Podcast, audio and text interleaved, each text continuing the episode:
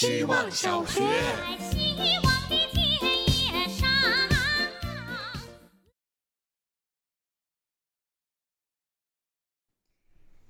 大家好，我是小普通陈。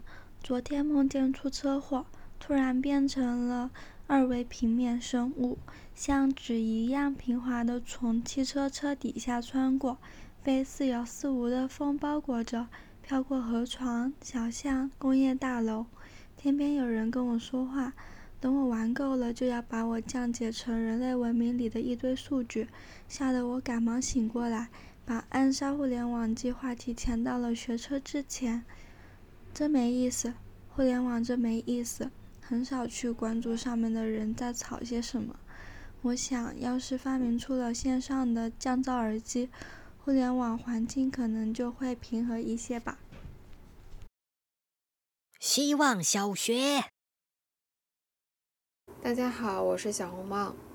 楼梯栏杆上挂着瀑布。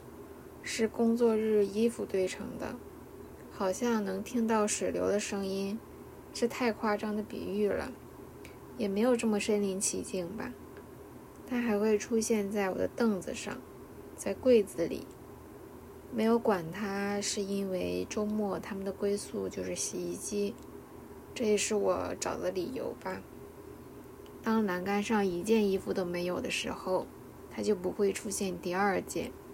第三件，就像网络上曾经说过，避免门上贴小广告的方法就是让门干干净净。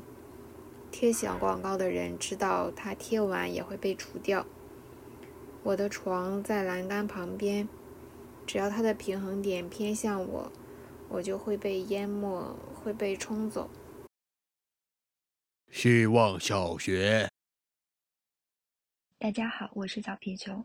我觉察到自己有时会逃避和很好的朋友见面，可能是从小就在一起玩的亲密伙伴，但现在生活理念和职业想法都不太相同，见面没有那么多话想说，会有些不知所措。其实很了解你的人是能够觉察到你埋藏很深的抗拒的，不要对我那么抗拒。朋友会这样对我直说：关于这个毛线球，我和自己的对话是。对亲密朋友更接纳一些，珍惜长久的感情，而不仅看见当下的火花。见面分享，也还是可以专注在自己想要的生活，可以不用在意别人的影响，让自己的信念更牢固一些。不要将围墙住在人与人之间，也不要将对自己的期待变成对他人的要求。希望小学，大家好。我是小垃圾袋儿，过完年再说吧，成为了一个借口，理所当然的把重要的事情继续拖延了下去。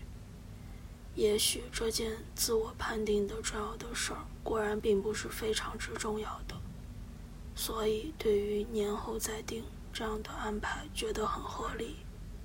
自己也诚恳的一遍遍拜托着自己，一定要相信。过完年之后，这件事儿就能顺利解决了，然后度过又一个什么正经事儿也没做的一天，然后感到焦虑和不安，但这都是自找的。过完年再说吧，真是个用来逃避的优秀借口，连春节这个节假日的时间节点似乎都恰到好处。希望小学。大家好，我是小空调。有时候真希望自己能拥有一个机器人与生俱来的规律和执行力。一直听说过这样一个观点：如果一个人每天按时早睡早起，规律吃三餐，保持运动，能做到这些，基本上大部分困难都不是什么大事。能早睡早起，说明每天都能休息好；能保持运动，说明焦虑和压力每天都能减轻一些。先把自己照顾好，好像就已经很厉害了。先照顾好自己，再照顾学习、工作和其他叠加上去的任务，就像在飞机上要先给自己戴好氧气面罩，再帮助他人一样。实际上做起来真的好难。在需要照顾自己的时候，想像一个机器人一样，十二点能准时躺下，七点风雨无阻的准时起床，三餐都到点就自动投食。再自动化的锻炼一小时。听起来很冷酷无情，但照顾好自己确实是件值得严肃和需要毅力的事。